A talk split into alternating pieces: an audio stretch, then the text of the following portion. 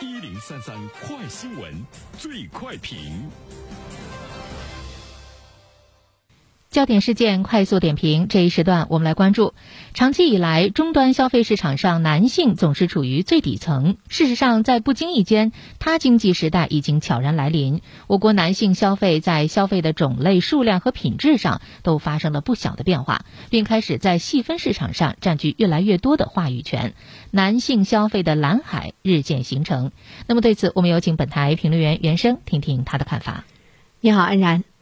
嗯，首先呢，其实我们要有一个意识的转变，就是我们要重视呢男性的消费，应该呢是努力的去开发男性消费的这个市场，因为在我们传统的概念中，啊，大家呢对于消费市场价值的趋势的排序上呢，基本上是这样的：由高到低，依次是女人、孩子、老人、宠物、男人。男性的消费价值呢是垫底儿的，这是我们传统的一个概念。但是现在呢，我们会看到呢，男性，呃，他各种各样的消费呢，已经呢不断的在崛起，甚至于呢，有一些方面的消费呢是超过了女性。这个领域呢还会让你比较吃惊，呃，护肤，呃，在美容等等这些方面，我们会看到呢，它的这个消费量呢还是呃比较大。像韩国、日本，呃，男性在护肤方面的这个消费呢，都已经是超过了女性，所以它的这个潜力啊还是比较大。二零二零年医美消费人群中有百分之十是男性的消费者，呃，医美成为疫情之后不降反增的消费支出，而且有着明显的男性化的趋势。或许呢，在我们国家不久的将来，你也会看到，在医美、在护肤方面，男性的消费呢也会呢超过女性。在饮食、呃理容、三 C 数码以及服饰、潮鞋等这些方面，都已经成为了男性消费日常花费最多的品类。所以，第一点，我们想说，我们要重视男性市场的消费价值。第二点呢，呃，我们要意识到的是男性的。经济风口，我们把它称为是他经济啊，呃，单立人的他，他经济风口的来临，得益于男性的消费意识的觉醒。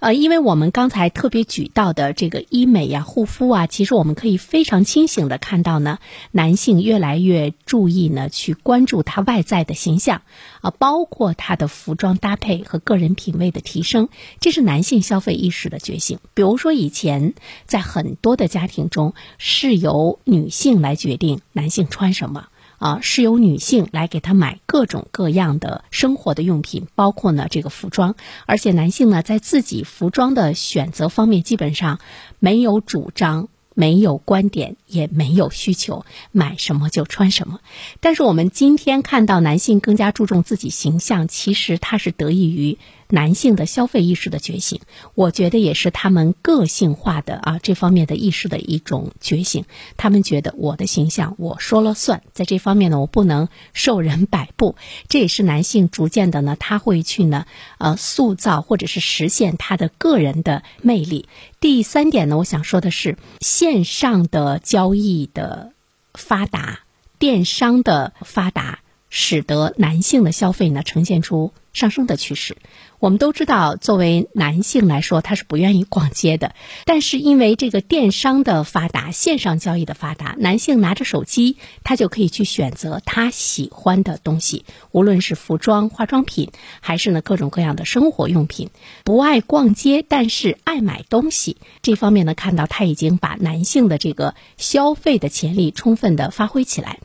呃，从二零一七年开始，男性线上消费支出就已经超越了女性了，并且在美妆、服饰等领域呢占有一席之地。第四点呢，我们想说，其实对于今天的中国的这个消费市场来说，有一个重要的趋势就是去性别化消费。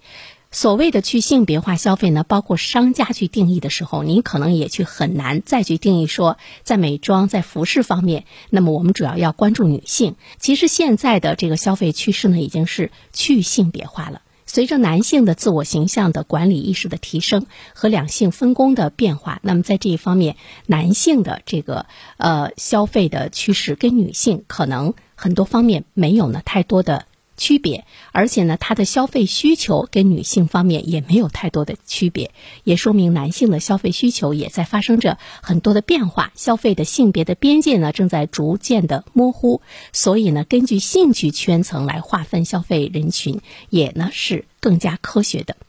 呃，最后一点呢，我们想说，男性其实他在不断的收复他的消费权，而且在线上他已经取得了很大的一种胜利。这也是呢，基于男性呢，在更多的方面呢，他会去关注到他的自己的一种生活的这个业态吧，并且做到了自己的身体自己做主。所以我们要更多的关注的这方面价值的提升。好了，安然，好，感谢原生。